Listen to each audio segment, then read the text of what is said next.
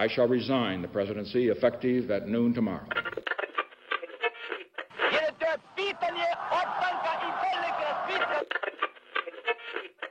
Sejam todas e todos muito bem-vindas e bem-vindos e bem-vindes a mais um episódio de Munho de História. E no episódio de hoje vou falar com você sobre um evento que completa, que completa 57 anos no dia que esse episódio vai ao ar, dia 16 de janeiro, que é o acidente de Palomares. Mas, antes de falar do acidente em si, vamos falar um pouquinho do, da contextualização.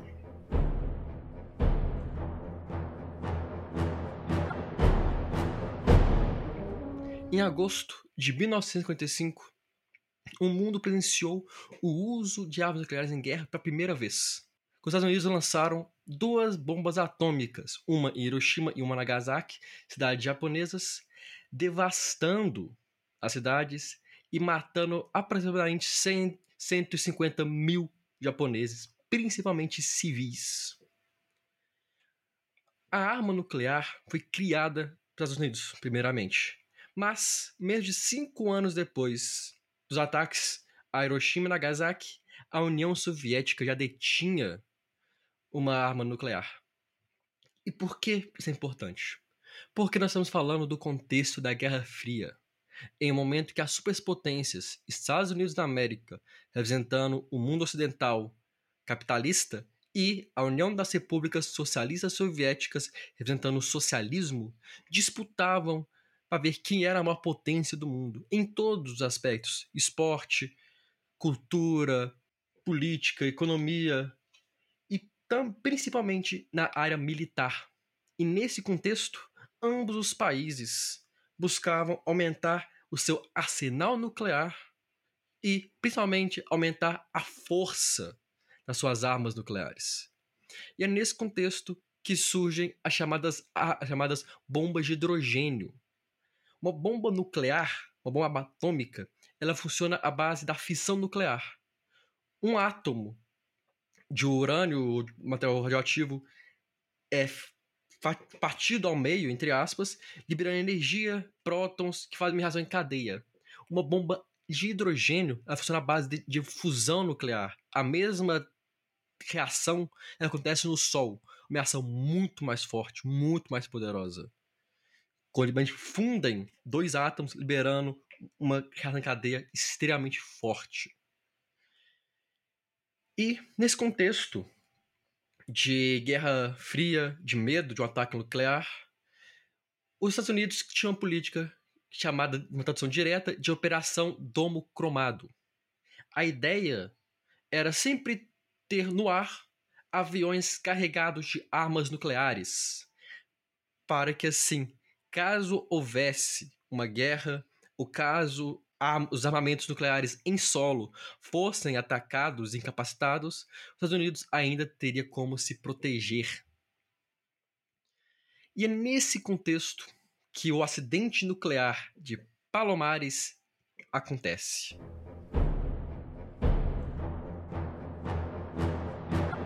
No dia 19 de janeiro de 1966, um B-52, que era um avião um bombardeio pesado nos Estados Unidos, foi colocado a postos para uma missão de 24 horas, com base na Operação Domo Cromado, com uma tripulação experiente de sete, de sete tripulantes, sete militares, sendo liderados pelo capitão Charles Wendorf. Hum, e o bombardeio então decolou para sua missão. E vale ressaltar que o protocolo e o costume desse tipo de missão não informava aos tripulantes se eles estavam indo de fato realizar um ataque, já que eles só saberiam o objetivo da missão ao chegar próximo à União Soviética, ou se seria um treino. Mas todos os casos foram apenas um treino. E o fato é também que, pela distância percorrida, pela área sobrevoada pelo avião, era necessário que o avião fosse reabastecido no ar. o que se tornou algo muito comum, algo do dia a dia desse tipo de missão. O B-52, então, se aproxima da fronteira turca soviética e recebe o relatório da missão dizendo que é apenas um treinamento e para retornar à Espanha, mais precisamente na região de Palomares, onde encontraria um KC-135, um avião tanque, para reabastecer em pleno ar. Isso é muito importante, esse detalhe. No horário combinado, os dois aviões se encontraram em, em voo e começaram a se aproximar para conectar a mangueira, podemos se chamar, que, que abasteceria o bombardeiro. Mas, nesse momento, ocorre um problema. O B-52 está em uma velocidade acima do adequado, se aproximando mais rápido do que do esperado, do que esperado do avião, do avião bomba do KC-135. Por isso, houve um erro de conexão. A mangueira não conectou na entrada do tanque. Ela se choca com a lateral do B-52, chocando com das vigas estruturais, causando com que a asa do avião fosse arrancada abruptamente e um incêndio iniciasse. E o grande problema do incêndio foi que ele se alastrou pela mangueira, atingindo o avião, atingindo o KC, que carregava aproximadamente 100 mil litros de gasolina. Então vocês devem imaginar o caos que foi. Choque, fogo, o avião começou a cair até que vazando combustível, até que o fogo alcança o tanque, explode a aeronave, matando os quatro tripulantes. Mas as mortes não acabariam por aí. A tripulação do B-52 iniciou o seu protocolo de evacuação, pulando, acionando os, os seus assentos ejetores ou pulando de paraquedas. Mas dos sete tripulantes, apenas quatro tiveram sorte. Três tripulantes morreram toda a confusão, sendo que um deles morre em solo, não no ar, quando o seu paraquedas não abriu ou foi destruído por chamas durante a toda a, a confusão. E lembra que eu falei que o avião estava em missão? Então, um avião de 250 toneladas, carregando quatro bombas de hidrogênio, começa seu mergulho em direção ao solo. Para piorar a situação, os suportes das bombas quebram e elas são lançadas para fora de sua situação. Por uma sorte do e o protocolo, elas não estavam armadas. Portanto, qualquer explosão seria uma explosão apenas de TNT, porque essa bomba de hidrogênio funciona com uma explosão gerando a outra. Mas para vocês terem uma noção, cada uma dessas bombas tinha 1,5 milhão de toneladas de TNT de força. Para vocês terem uma noção, a bomba lançada em Hiroshima tinha 15 mil toneladas de TNT de força. Ou seja, nós estamos falando de uma bomba muito mais poderosa que a de Hiroshima e que a de Nagasaki, e não só de uma, mas de quatro. Mas por sorte, como eu disse, elas não estavam armadas. Eu vou fazer uma parênteses para explicar um pouco sobre a região. A região de Palomares fica ao sul da Espanha. É uma pequena vila, de pequena é pequena mesmo. Tão pequena que nem mesmo tinha. É, não nem mesmo havia a contar da população com frequência. Mas estima-se que a cidade tinha cerca de 3 mil habitantes na época do acidente. Por isso, na manhã do dia 17 de janeiro, algumas horas depois da decolagem no dia 16, o vilarejo foi surpreendido pela queda de dois aviões, um deles explodindo antes de tocar o solo, e pela queda de armas nucleares. Mas vale ressaltar que eles não sabiam que eram armas nucleares. Apenas presenciaram objetos estranhos caindo e dois explodindo. Mas como eu disse, não estavam armados, então sofreram o que é chamado de uma detonação convencional. A dinamite TNT dentro explodiu. Mas isso não quer dizer, mas essas explosões vieram vinham com um problema. O plutônio não detonado, ele emite apenas radiação alfa, uma radiação mais segura que dificilmente penetra nossa pele. Mas ele foi explodido estonopor, partículas no ar, que quando inaladas ou ingeridas causam danos severos ao corpo humano, desde câncer até envenenamento. Por sorte, o vento contribuiu para levar as partículas para longe e os locais das, de queda das bombas que explodiram foram lugares mais desertos.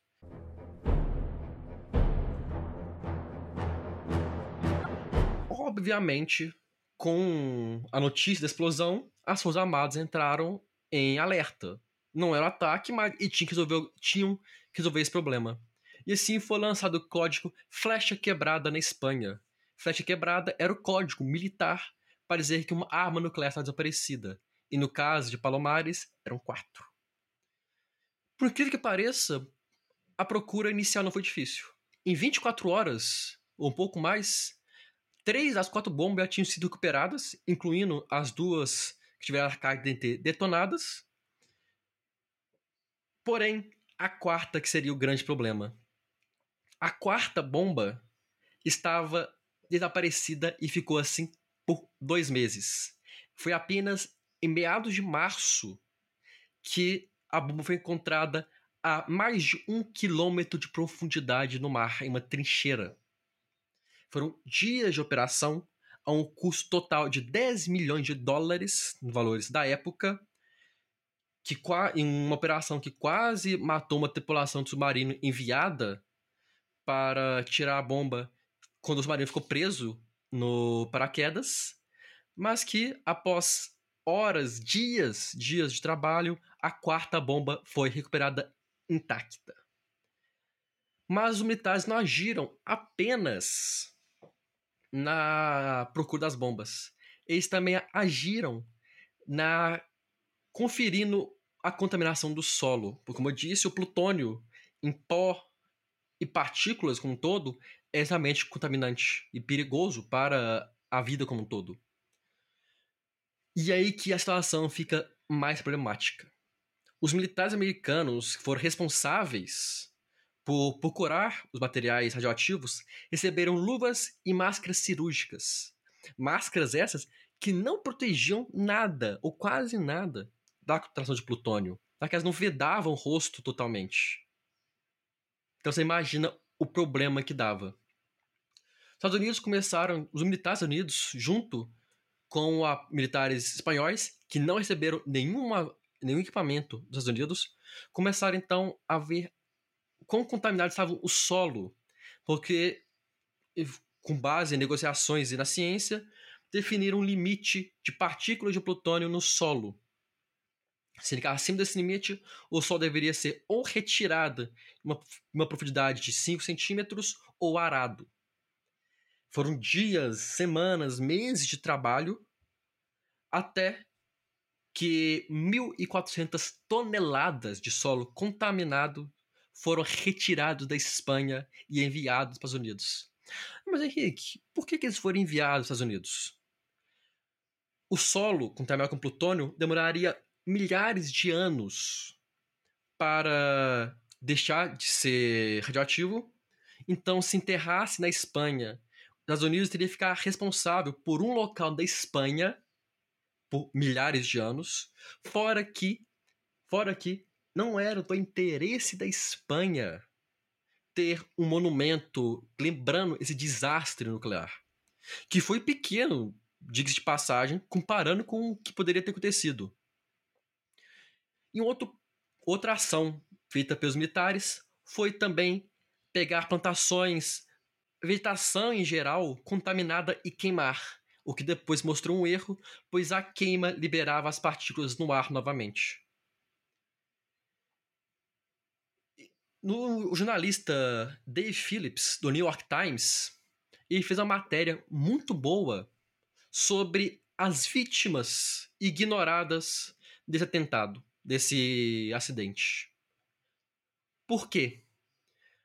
Porque os veteranos do exército que foram enviados para combater a contaminação não foram informados o que iam fazer ou com que iam lidar.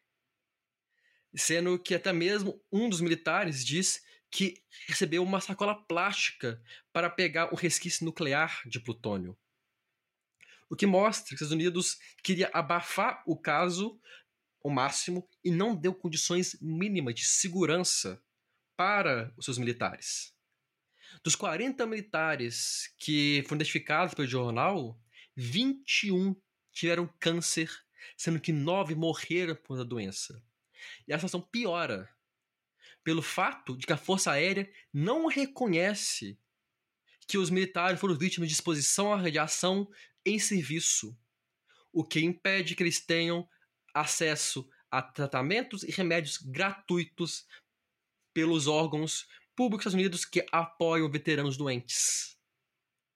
Então, um erro em 1966 manteve uma cicatriz, manteve danos até os dias atuais, causou mortes e foi abafado pela, pelos Estados Unidos.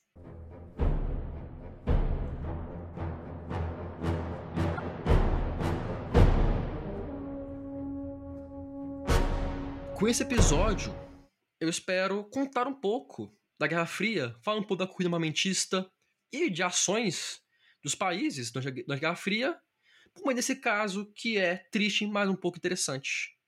Eu não estou aqui para falar que a energia nuclear é horrível. Pelo contrário, a energia nuclear para fins pacíficos, fins civis, ela é fantástica, extremamente segura e essencial.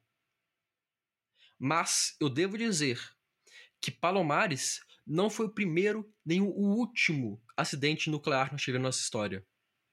Nós tivemos recente, mais recentemente em Chernobyl e Fukushima.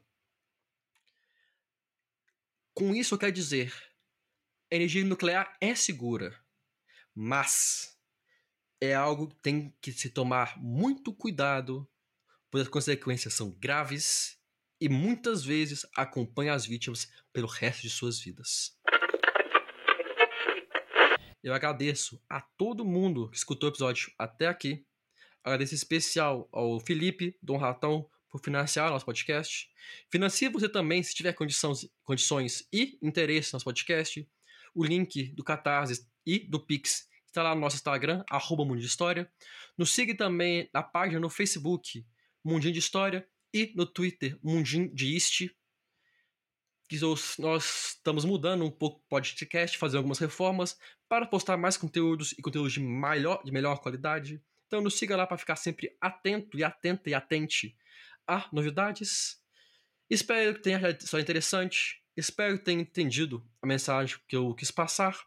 E vejo todos vocês no próximo episódio. Um abraço.